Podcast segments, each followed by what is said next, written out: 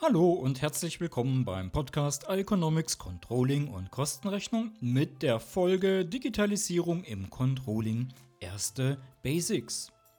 Mein Name ist Michael Krieger, Autor von Controlling und Kosten- und Leistungsrechnung für Dummies. In diesem Podcast geht es um die allerersten Basics zur Digitalisierung im Controlling. Ihr erfahrt, welche grundlegenden Kenntnisse relevant sind bzw. immer relevanter werden und wo ihr welche Infos herbekommt. Auf dem Grundlagenwissen hier könnt ihr später weiter aufbauen und wisst so, in welchem Umfeld ihr euch gerade bewegt. Zunächst kann es nicht schaden, wenn ihr die digitalen Trends kennt oder hier anfangt, mal reinzuschnuppern. Um die neuesten Trends zu kennen und auf dem Laufenden zu bleiben, solltet ihr wissen, welche Infoquellen für euch hilfreich sind. Das kann zum Beispiel der Gartner Hype Cycle sein oder andere Tech-Trend Reports. Im Gartner Hype Cycle rangieren im Jahr 2021 ganz oben die AI Augmented Software, die Data Fabric oder Non-Fungible Tokens, kurz NFTs. Bei den NFTs handelt es sich um digitale Echtheitszertifikate, die sich mittlerweile auch außerhalb der Kryptoszene etablieren. Vielleicht hast du es ja mitbekommen, dass Tim Berners-Lee dieses Jahr den ursprünglichen Quellcode des World Wide Webs, also des Internets, bei Sotheby's für über 5 Millionen Dollar versteigert hat. Was bekam der Käufer für das Geld? Er erhält knapp 10.000 Zeilen Code aus den Jahren 1990 und 91 und ein paar nette Dreingaben, wie zum Beispiel ein Poster des Codes und einen digitalen Brief von Tim, ob es einen Kugelschreiber oben drauf gab, weiß ich jetzt nicht. Am meisten Hype wird aktuell um die künstliche Intelligenz, KI, Englisch AI, Artificial Intelligence gemacht. Die größten Entwicklungsmöglichkeiten werden aktuell in der Embedded AI gesehen, also in Software oder Plattformen eingebundene Analysetools, die auf künstlicher Intelligenz basieren.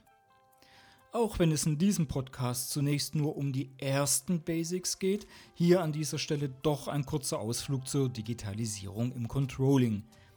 Mit welcher Software auch immer in einem Unternehmen die Budgetierung erfolgt und neben der Erfassung der Ist-Werte auch Planwerte und Forecast-Werte eingetütet und reportet werden, wenn das Tool nun auch mit den Analyseergebnissen eines AI-Tools über Schnittstellen gefüttert wird um neben dem menschlich erstellten Forecast auch maschinell erstellte Predictive Forecast daneben zu stellen, handelt es sich grob gesagt um eben eine solche Geschichte.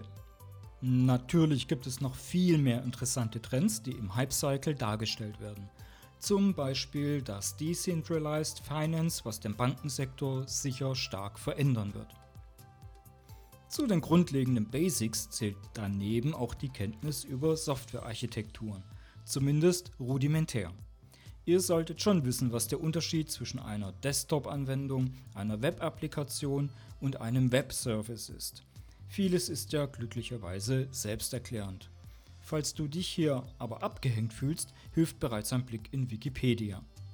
Das war es hier aber noch nicht. Wir werden die Anwendung denn betrieben. Handelt es sich um Client-Server, P2P, On-Premise oder wird gehostet? Die Cloud ist ja fast in aller Munde. Und zwar nicht nur die Gewitterwolke oder die Schäfchenwolke. Hat das Unternehmen seine Daten im eigenen Rechenzentrum oder in einer Cloud liegen? Grundvokabular, das du kennen und unterscheiden können solltest, ist hier die Private Cloud, Public Cloud, Hybrid Cloud und die Community Cloud. Gesetzlicher Rahmen. Solltest du später einmal oder heute bereits ab und an in Meetings landen oder auf einer Position sitzen, bei denen es um die Einführung von Tools im Controlling oder um die Datennutzung sowie Berechtigungsfragen geht, musst du zwingend die rechtlichen Rahmenbedingungen kennen, damit du selbst, deine Abteilung, dein Bereich oder dein Unternehmen nicht in ein gewaltiges Fettnäpfchen tritt. Mach dich schlau, was die DSGVO, die Datenschutzgrundverordnung für euch bedeutet oder frage die anderen Akteure, wer mit der Aufgabe betraut ist, um das zu prüfen.